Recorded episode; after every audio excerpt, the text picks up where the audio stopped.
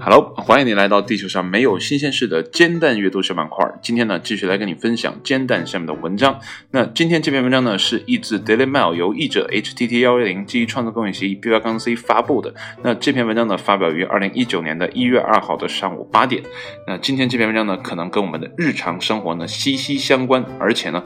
很可能关乎你的生命安全。那文章的标题呢，在汽车内喷香水有助于减少事故。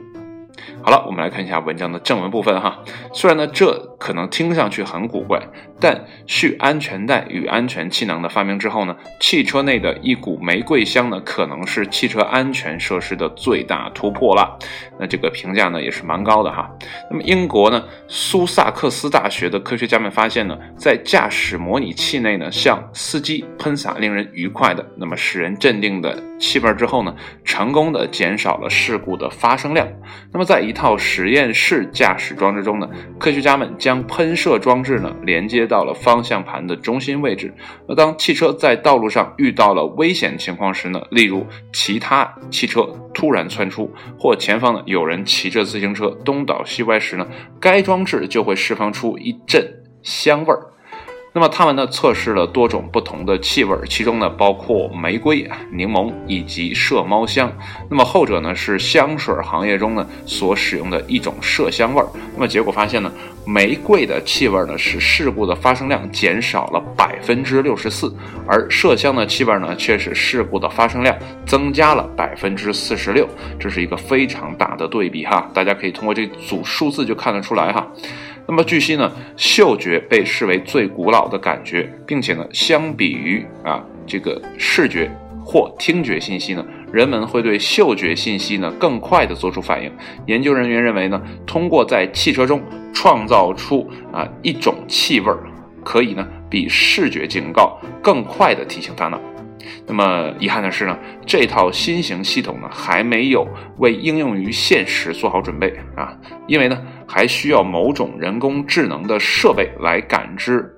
这个道路前方的危险。不过呢，许多汽车制造商呢都已经开始提供芳香系统，只需轻触按钮啊，即可散发出不同的气味儿。那么，苏塞克斯大学的啊这个博士研究员啊，这个名字好难念啊，叫 Double D 吧啊，因为这个两个都是 D 开头的。对此表示呢。啊，他是这么说的啊。那么这个想法呢，是受到汽车行业的趋势所启发啊，即提供多种不同的啊这个车内香水。那么很明显呢，气味难以研究啊，难以控制，并且呢难以选对。那么这个行业的从业者呢，因为不知道如何控制嗅觉刺激啊，也就是气味，而一直受阻。那但我们制造出的设备呢，能够实现这一目标。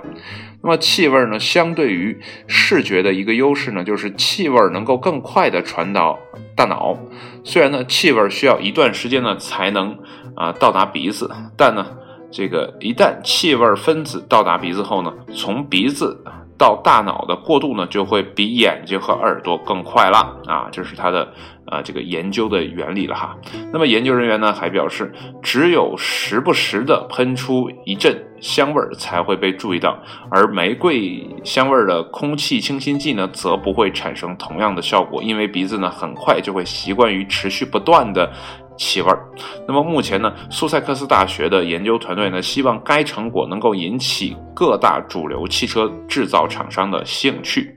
那好了，文章就读到这里了哈。那如果呢，你想更安全、更科学、呃，更好的驾驶你的汽车呢？也许呢，你需要这样的一套设备。不过呢，这套设备也像文章所说啊，啊，你可能还需要需要一个人工智能的系统来采集啊这个路况的信息。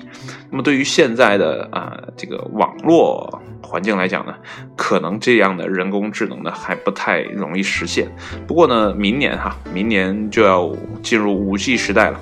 呃，最近呢，很多人在讨论哈，三 G、四 G 的呃这个时间节点之后呢，很多的事情呢都在发生着变化。我们从原来的功能机变到了现在的智能机，等到了五 G 的时候呢，也许啊，像一部电影中所描述的那部电影呢，叫做《Her》啊，就是他所描述的那种，给你一个耳塞，你就可以搞定所有的东西啊，你的生活，你的一系列的安排都可以通过它去搞定的话呢。到那个时候，也许我们这套系统就可以完全的应用于现实的场景当中。但是呢，一旦说五 G 的这套网络啊，这个上线之后，或许自动驾驶呢也就不再是一个问题。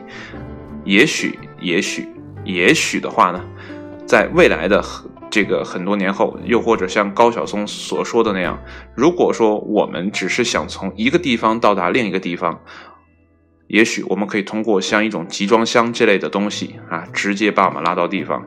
啊，所以呢，车这种载体在未来的时代当中呢，还会存在多久，或者说是会变成什么样的形式继续存在这个问题呢？我觉得值得大家来思考。或许像我刚才文中所读到的这样的啊，安全设施呢，或许对未来的人来讲，简直就是一个笑话。啊，最近我就在想，因为昨天读了那篇文章，是呃，这个呃，阿西莫夫在一九嗯八几年对吧？一九八三年吧，啊，来预测这个二零一九年这样的一个状态，呃，他让我联想到，我记得以前看啊，这个四十年代啊，三十年代的这个发明的照片啊，不知道大家有没有看过相应的文章哈，就是前一百年最。搞怪的发明啊，就是这样的一一种文章标题嘛，然后就会，呃，把这个以前的啊发明的照片拿出来，你会觉得他们的发明很可笑，但是呢，在那个时代看来，可能他们的那种发明呢是最前卫的、最超前的，也许呢是未来的，他们眼中未来的啊这个现实。所以呢，我们站在现在这个时间节点去看我们的未来，就是二零一九年之后的未来。也许现在很多的科技的新产品，啊，也许只是一闪而过，甚至呢，在十年后、二十年后回头再看的话，也许只是个笑话而已。所以文章中的这套系统，如果不能尽快的落地的话，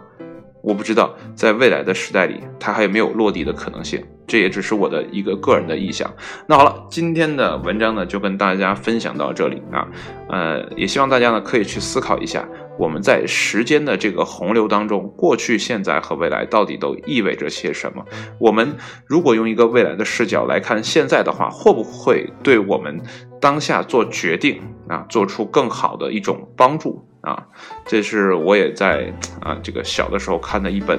啊这个叫《